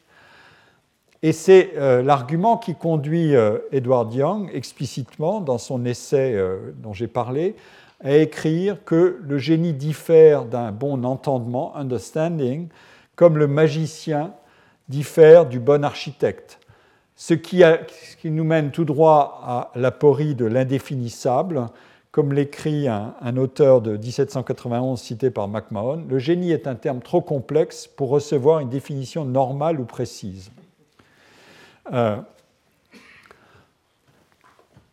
on peut évidemment aisément comprendre pourquoi une pensée rationaliste, qui, se développe euh, considérablement au XVIIe et plus encore au XVIIIe siècle, peut se défier de la violation du déterminisme causal contenu dans la théorie du génie original. Et c'est pourquoi une conception alternative a été avancée au cours de ce même siècle, 18e, mais cette conception n'a pas réussi à s'imposer. C'est ce que je pourrais appeler, comme je l'ai fait dans le cas de, l'argument du talent, euh, on pourrait appeler ça une version inclusive du génie. Au lieu de rester euh, dans le flou, euh, puisque le génie est une notion floue, mieux vaut recourir, dit cet argument, aux outils de la science et de la raison c'est ce que pensent Hobbes, Locke ou plus tard William Sharp, qui est l'auteur d'une Dissertation upon Genius, qui date de 1755. Et du côté français, les philosophes euh, Helvétius et Condillac, qui sont des philosophes du XVIIIe siècle. Et quel est l'argument? L'argument est que l'individu se construit progressivement et que rien ne permet d'établir des différences initiales radicalement séparatrice qui conférerait à quelques-uns le génie ou le talent dès leur naissance. Helvétius pose, euh, intitule pardon, le, troisième discours euh, ou la troisième partie de son livre De l'esprit, si l'esprit doit être considéré comme un don de la nature ou comme un effet de l'éducation. Il pose la question. Il examine successivement si l'éducation ou des facultés telles que l'étendue de la mémoire euh, ou la plus ou moins grande capacité d'attention et de concentration sont responsables des différences de réussite individuelles. Puisque des différences de réussite sont observées, il faut les imputer aux variations dans l'allocation de ces facteurs. L'éducation n'est pas un bien universellement accessible, il peut être donc les différences d'éducation peuvent être responsables de ces écarts. La mémoire et l'attention sont diversement et sélectivement mobilisées en fonction des préférences des individus. Là aussi, ça peut être des sources de différenciation. Bref, la variabilité individuelle agit sur les chances de recevoir une éducation complète, tout le monde n'a pas cette chance, et sur des capacités de mémoire, d'attention, de concentration, alors même que à l'origine, elles sont normalement distribuées entre les individus, mais qu'elles sont inégalement activées en fonction de l'environnement dans lequel elles sont développées. Enfin et surtout, dans ses écrits euh, d'Helvétius ou de Condillac, un thème établit le lien entre une conception égalitaire des dispositions et l'explication des réussites exceptionnelles. Plutôt que de les attribuer à des qualités personnelles, il faut faire parler l'étymologie, selon laquelle génie dérive, comme je cite ici Helvétius, de geniere, genio, j'enfante, je produis. Il suppose toujours de l'invention, euh, Helvétius tient à ce mot, et cette qualité est la seule qui appartienne à tous les génies différents.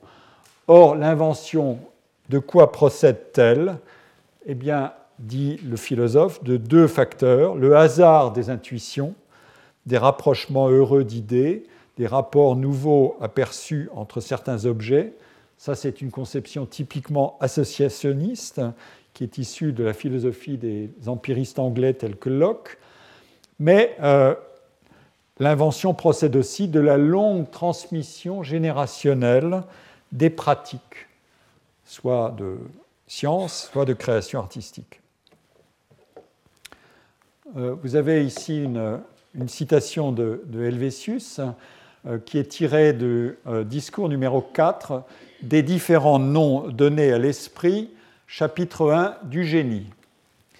et Helvétius écrit comme vous pouvez le lire, mieux cette fois-ci, euh, il faut observer que tout inventeur dans un art ou une science, euh, qu'il tire pour ainsi dire du berceau, est toujours surpassé par l'homme d'esprit qui le suit dans la même carrière, et ce second par un troisième, et ainsi de suite, jusqu'à ce que cet art ait fait un certain progrès.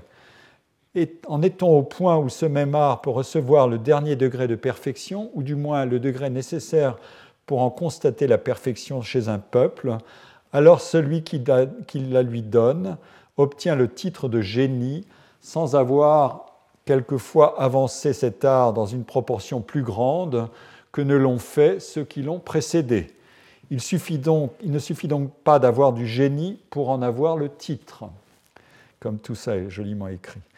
Euh, depuis les tragédies de la Passion jusqu'aux poètes Hardy et Rotrou on a bien oublié.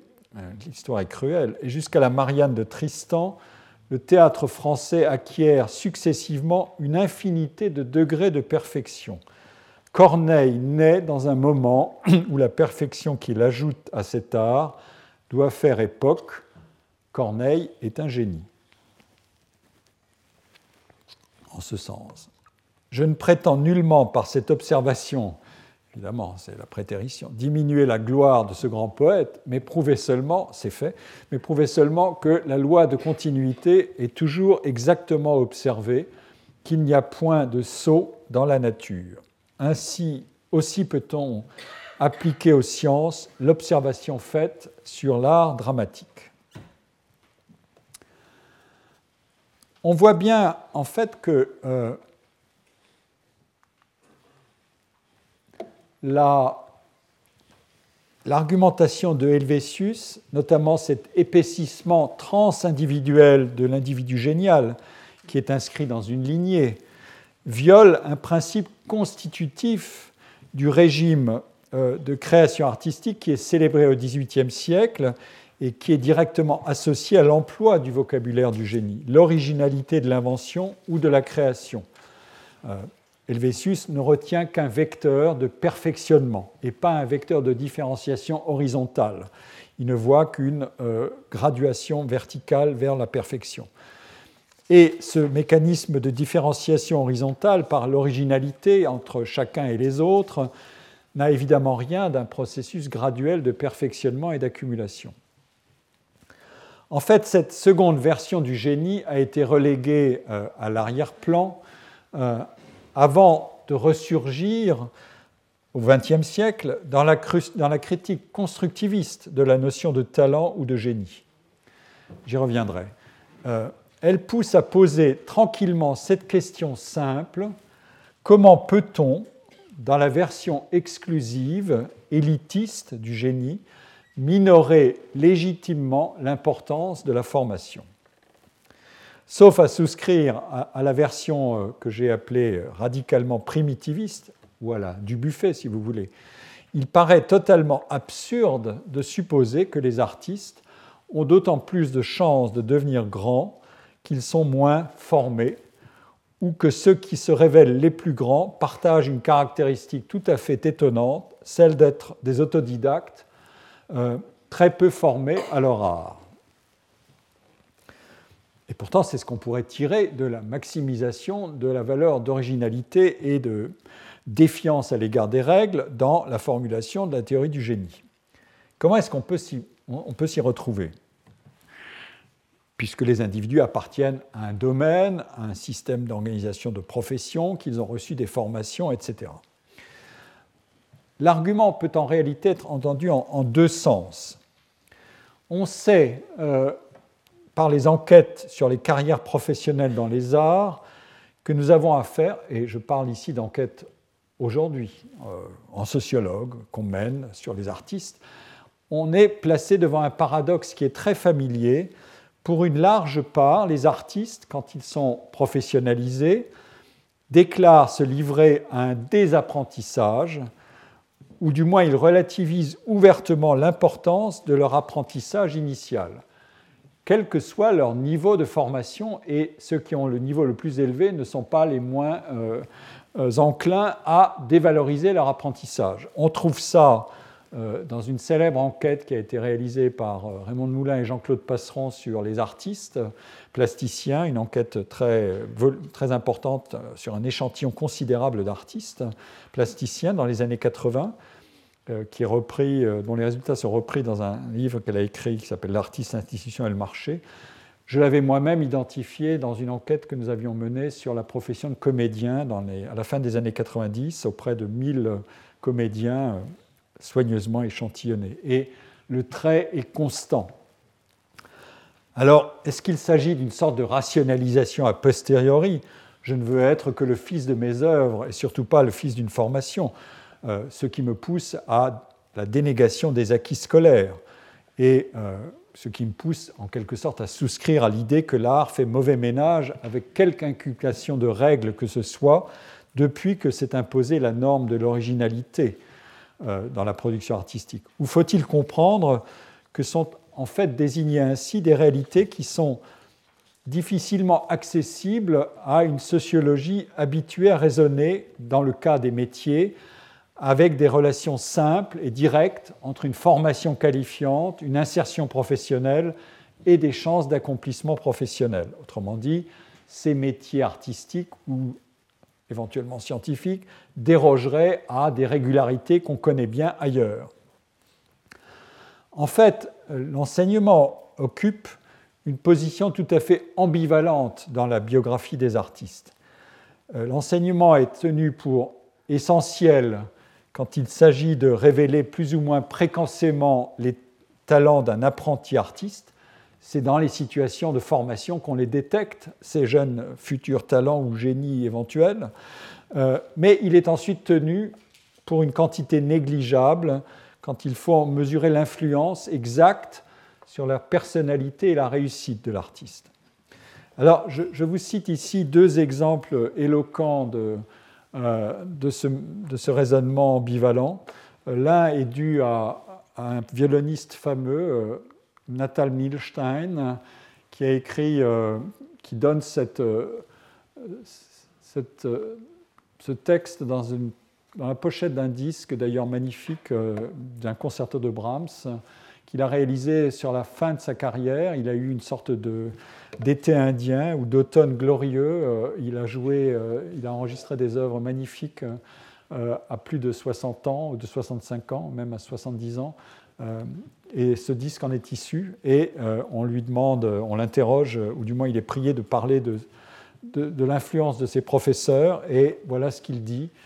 On ne peut guère dire en toute certitude de qui on a reçu ce que l'on sait, du professeur, des condisciples, de ce qu'on a entendu. Auer, Léopold Auer, qui était un célèbre pédagogue euh, des violonistes, exerçait une influence considérable sur moi, mais jamais il ne m'a imposé ses conceptions musicales, et c'est bien là l'essentiel pour un professeur, ne pas donner trop de directives. La technique violonistique n'est pas très difficile. Je la possédais dès l'âge de, de 7 ans. Bon, euh, euh, la vraie difficulté, c'est la musique elle-même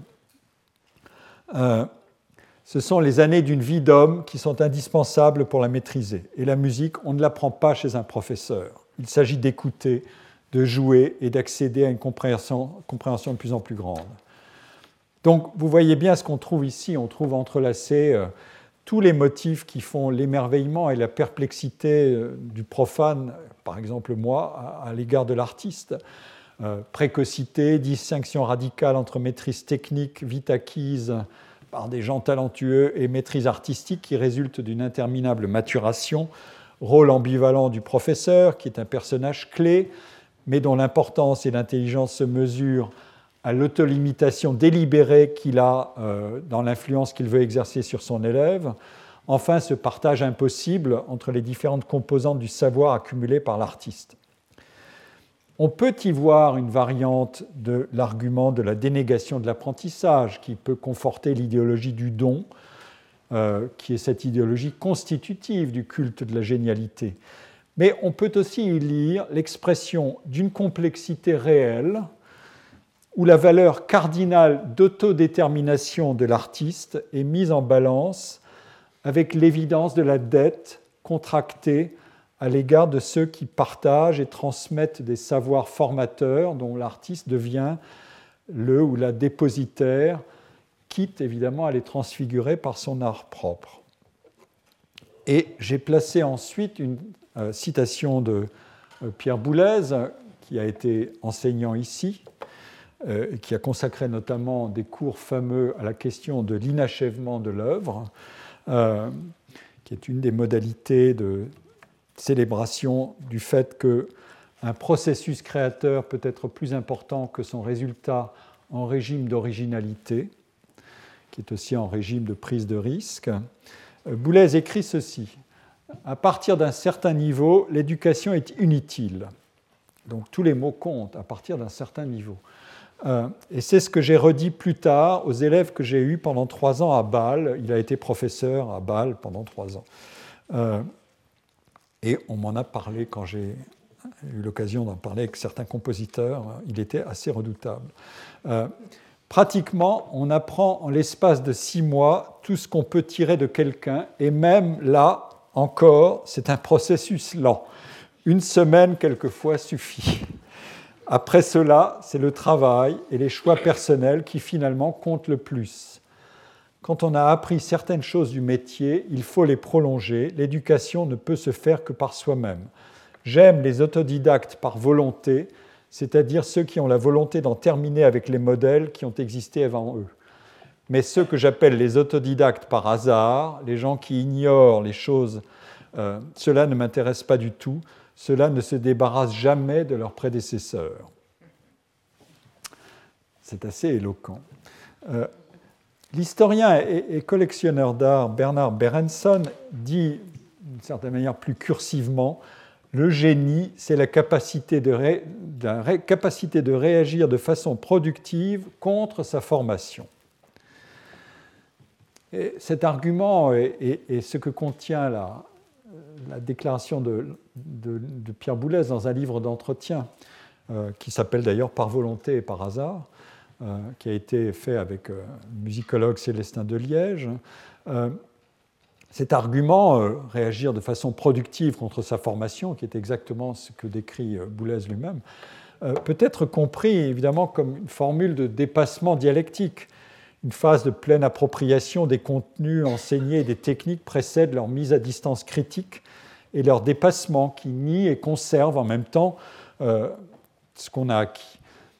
Et il, a pu conduire euh, aussi à des formes simples de rejet des apprentissages conventionnels au motif qu'il s'agit euh, d'autant d'entraves au libre épanouissement de l'ingénium individuel.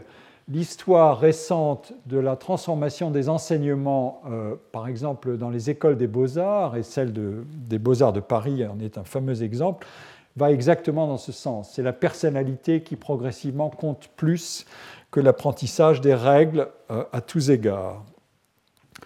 Mais la structure logique de l'argument et de la situation qu'il caractérise est en fait plus complexe. Et euh, on, peut en, donner euh, presque une analyse en, en revenant à, ce qu'a écrit Emmanuel Kant sur le, précisément sur le génie. Je, je, ne vais pas développer beaucoup, mais simplement dire que euh, les analyses de Kant euh, permettent euh, d'éclairer les propos comme ceux de Milstein ou de Boulez ou de Berenson que j'ai cités à l'instant. En fait, ils permettent d'éclairer cette situation de double bind dans laquelle la transmission pédagogique est placée pour se conformer à la loi de l'originalité créatrice. Je vous rappelle que selon Kant, le génie est une aptitude à produire sans règles déterminées, et ce qu'il produit ne peut donc pas être le fruit d'un apprentissage. Je cite, La première règle doit être l'originalité. Bon. Deuxièmement, pour distinguer sa production de réalisations qui peuvent être originales mais absurdes, il faut attribuer au génie la capacité de produire des œuvres qui doivent également, je cite, être des modèles, c'est-à-dire être exemplaires, sans être elles-mêmes créées par imitation. Elles doivent être proposées à l'imitation des autres, c'est-à-dire servir de critères ou de règles au jugement. Et quelles sont ces règles que le don naturel donne à l'artiste pour produire des œuvres données en exemple Je cite Aucune formule ne les exprimant, elles ne peuvent servir de précepte. Au contraire, la règle doit être abstraite de l'œuvre elle-même, de l'acte même, pardon, c'est-à-dire du produit auquel d'autres aiment à mesurer leur talent pour s'en faire un modèle, non pour l'imiter, mais pour en assumer l'héritage. Toutes les positions sont contenues ici. Euh, c'est donc la personnalité du créateur, euh, son génius, pour employer le vocabulaire de Kant, qui doit constituer le pivot de cette situation paradoxale.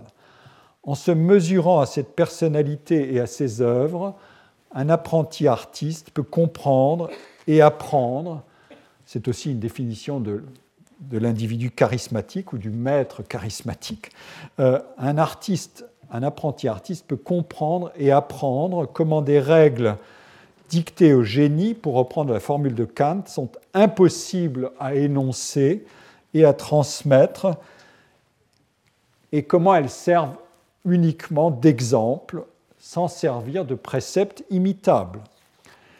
Les déclarations de, Milstein ou de Boulez ne disent strictement rien d'autre. Euh, j'avais annoncé une deuxième interprétation euh, euh, de, c'est ici, une deuxième interprétation de, de l'ambivalence de l'apprentissage. On peut la formuler ainsi. La capacité d'apprentissage, mais Boulez vient de dire à partir d'un certain niveau, donc vous réglez le niveau, la capacité d'apprentissage est un facteur normalement distribué entre ceux qui sont engagés ceux qui sont engagés dans des carrières artistiques ou scientifiques, ou qui veulent s'y engager. Je veux dire, c'est une distribution normale au sens gaussien du terme. Il y a euh, éventuellement des individus qui apprennent mal, et d'autres qui apprennent très vite et très bien, mais l'essentiel se situe au centre. Et donc, dans la hiérarchie des facteurs responsables de la réussite, l'apprentissage est un facteur normal. Or, comme celui-ci celui n'agit jamais seul surtout s'il s'agit de produire plus qu'une compétence ou une technique bien maîtrisée, ce qui est exactement le cas dans les pratiques de création qui valorisent l'originalité. En réalité, l'apprentissage agit en interaction avec de multiples facteurs et le résultat de cette interaction crée des écarts de réussite qui sont sans rapport de proportion avec la distribution de chacune des qualités nécessaires et donc sans rapport de proportion avec la distribution de cette de ce critère ou de ce, facteur qu'est la formation et la maîtrise technique d'un art. Donc nous avons affaire à une somme de, euh, de, caractéristiques, au premier rang desquelles on peut situer l'apprentissage, qui sont normalement distribuées pour des résultats qui sont anormalement distribués. Donc on minore le facteur qui est normalement distribué puisqu'il ne peut pas produire par lui-même un résultat anormal. Euh, l'un des... Oui, pardon. Euh, c'était cette explication-là. Euh, l'un des intérêts de la doctrine élaborée par les philosophes et essayistes que j'évoquais, notamment par Edward Young, c'est l'inspiration naturaliste de sa caractérisation de l'originalité. Au lieu d'une hiérarchie fixe des êtres, l'épistémie des lumières et l'épistémé de l'ubiquité du changement et du développement ou du devenir. Toutes les théories du perfectionnement organiciste de la civilisation, sous la triple action de l'égalité, de la sociabilité, de l'estime réciproque et du partage des connaissances par l'éducation, toutes sont établies sur une philosophie du devenir et du progrès, dans une version pessimiste chez Rousseau ou dans une version optimiste chez les encyclopédistes. La conception même de la dynamique historique empruntera ces modèles à l'analogie organiciste et naturelle. Par exemple, celle que suggère la croissance organique des végétaux, on trouve ça chez Herder, ou celle que suggèrent les processus cycliques observés dans la nature. L'histoire devait, comme l'écrit euh, Leonard Meyer dans un excellent livre appelé Style and Music. Euh, l'histoire devait être sauvée de l'arbitraire et du hasard pour, pour devenir l'étude du changement nécessaire dont l'évolution naturelle donne un modèle. Et la production d'une œuvre originale peut s'apparenter ainsi à un processus végétal. Elle naît spontanément de l'origine vitale du génie, de la racine vitale du génie, elle croît, mais elle n'est pas fabriquée. Ce concept de développement quasi végétal du génie a inspiré ultérieurement, dans la philosophie romantique allemande, euh, l'assimilation de la part la plus originale de l'activité de création à un processus inconscient.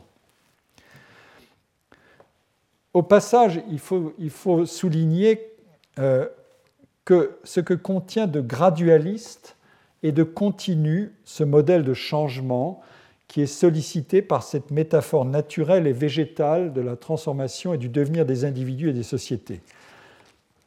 Que le changement soit considéré comme une propriété intrinsèque de la nature et de la culture et qu'il puisse à ce titre être promu comme un idéal d'émancipation signifie aussi, à contrario, que ce modèle n'est pas disruptif qu'il est ouvert, euh, n'est pas ouvert aux révolutions euh, ou aux ruptures radicales.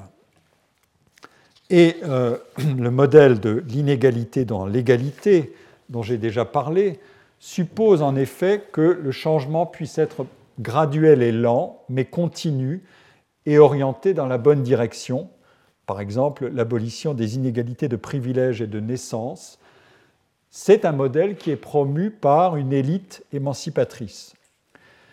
On substitue des différences de degré, niveau de réussite et de richesse à des différences de rang assignées et héritées pour définir la matrice d'une hiérarchisation légitimable. Et donc vous voyez aussi que la conception du génie euh, autocréé et qui croît comme une plante correspond à cette propriété biface des notions qui qualifient la réussite, comme je l'ai déjà signalé euh, dans mon troisième cours. Ces notions bifaces contestent l'ordre ancien, puisque c'est l'individu souverain qui est l'origine de la réussite, sous le principe d'une distribution des dons, ce qui revient d'ailleurs à désocialiser les inégalités de situation et à reléguer à l'arrière-plan tous les faits et les mécanismes de reproduction sociale qui opèrent en régime d'égalité simplement formel. Ces conceptions proposent donc une théorie et une justification de nouvelles hiérarchies de valeurs et de réussite sur la base des mérites individuels et sur la base de facteurs puissants, énigmatiques et aléatoirement répartis, dont la mise en œuvre est placée sous la responsabilité de l'individu. Le fait que le talent et, le génie puissent être maniés comme des notions égalitaires est constitutif de toute situation d'inégalité dans l'égalité, telle que la formulation en sera d'ailleurs reprise euh, dans des termes assez différents, mais selon une inspiration voisine au XIXe siècle. Je ne vais peut-être pas explorer beaucoup cet aspect-là, mais il y a euh, euh, un joli travail à mener qui a été en partie mené par deux auteurs que j'aime beaucoup citer, César Grania dans un livre qui s'appelle Bohémien versus Bourgeois, euh, consacré aux artistes au XIXe siècle. C'est un livre qui a été beaucoup utilisé mais pas si souvent cité. Bon, pour des raisons qui sont fâcheuses. Et un autre qui est de Paul Bénichou, Le Sacre de l'écrivain, qui est plus récent. Euh, qui date des années 80 ou des années 70, je ne sais plus. Euh, et ces, auteurs explorent l'ambivalence des artistes à l'égard euh, des problèmes de démocratie et d'élite et d'élitisme. Il faut être à la fois proche des masses, comme, comme, on dit à l'époque, et en même temps justifier qu'on en est éloigné, qu'on peut en être le guide, mais à bonne distance. Euh, Paul Bénichou, dans son, dans son, étude sur les écrivains et dans toute une trilogie, a mis en évidence cette ambivalence des engagements sociaux des écrivains et des artistes novateurs au XIXe siècle et toute la modulation de l'économie idéologique de la double négation. Ni modernité anti-individualiste, ni ralliement pur et simple aux masses.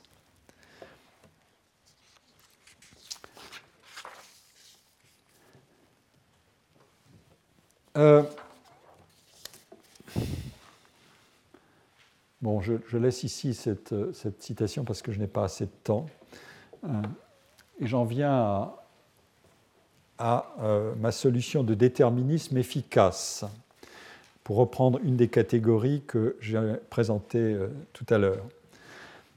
La discussion autour de la valeur d'originalité que j'ai menée a fait apparaître trois éléments essentiels qui vont me servir à écarter le risque de paralysie explicative que comporte cette indétermination des valeurs de talent, de génie, d'originalité.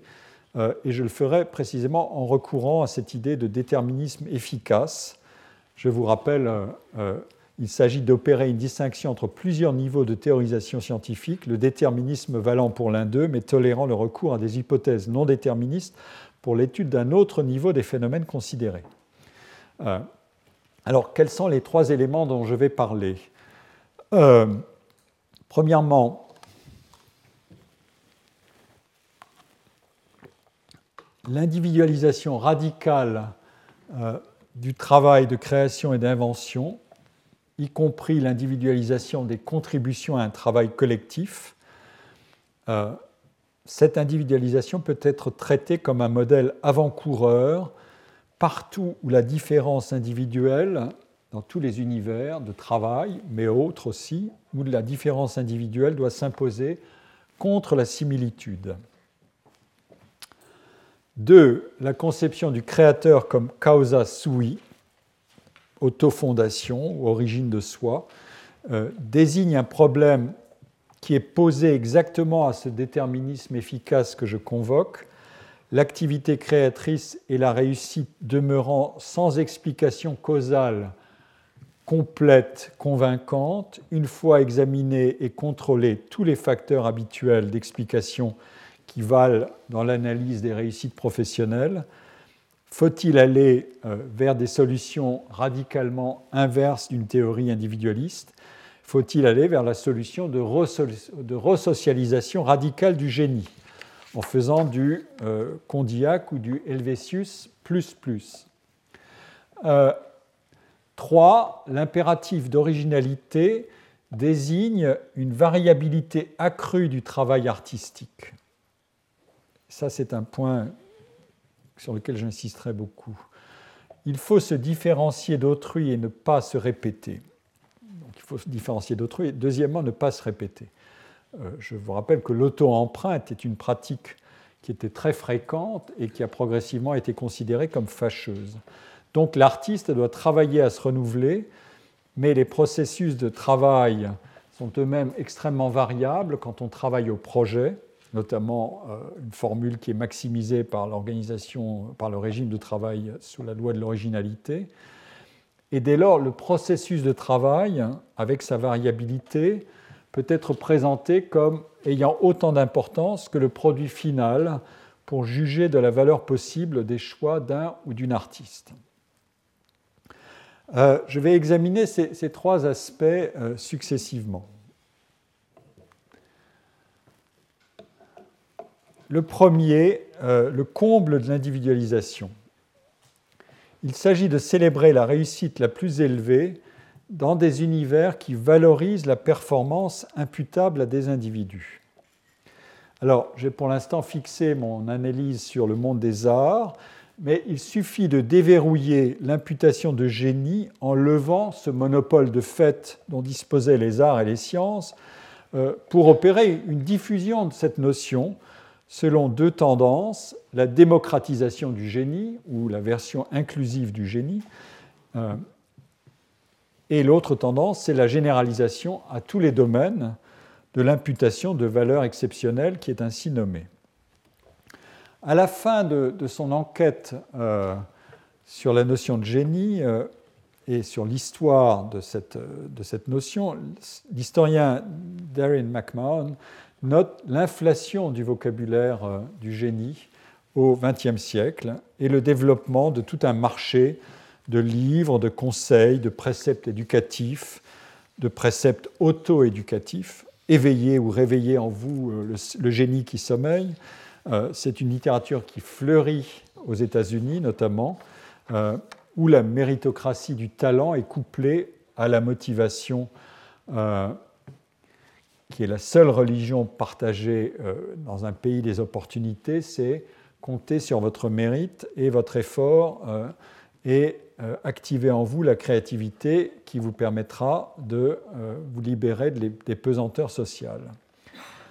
Et donc le génie finit par être partout, dans les affaires, dans le sport, dans les industries du divertissement, chez les innovateurs. Steve Jobs est un génie. Euh, et McMahon cite toutes sortes d'ouvrages pour étayer cette, cette hypothèse d'inflation euh, je vous les donne, j'ai recopié la, liste de ces ouvrages euh, ici.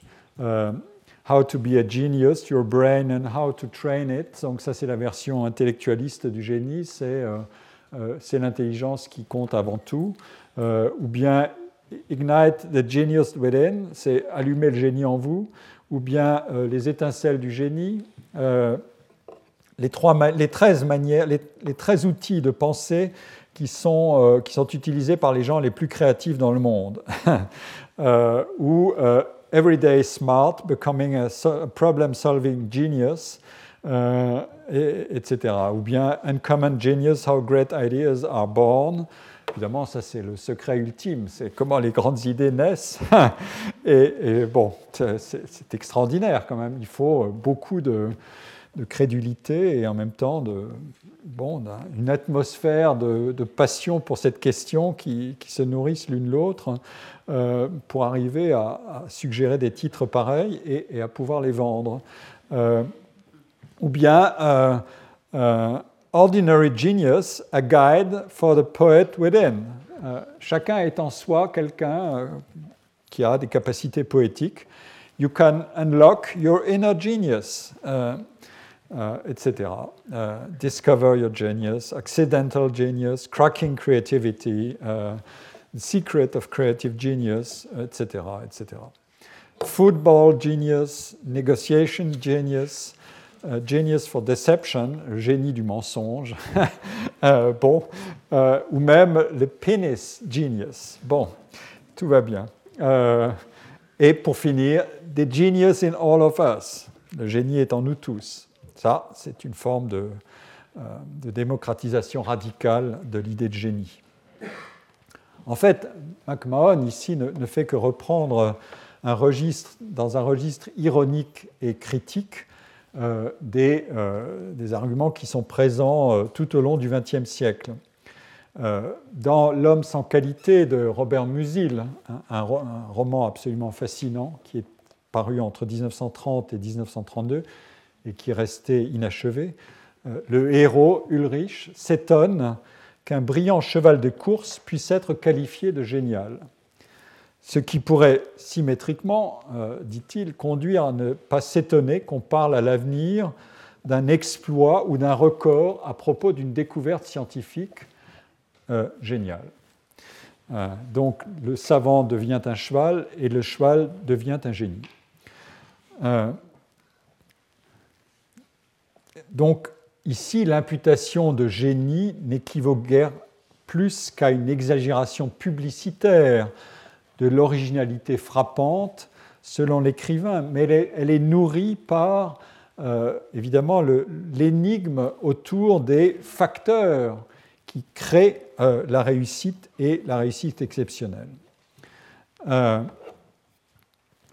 dans un, dans un livre qui s'appelle The Economy of Prestige, Prestige uh, Prices, Awards and the Circulation of Cultural Value, uh, James English, uh, c'est un livre de 2005, a fait à mesurer ou à, à, dénombrer les prix littéraires qui sont décernés aux États-Unis et en Grande-Bretagne.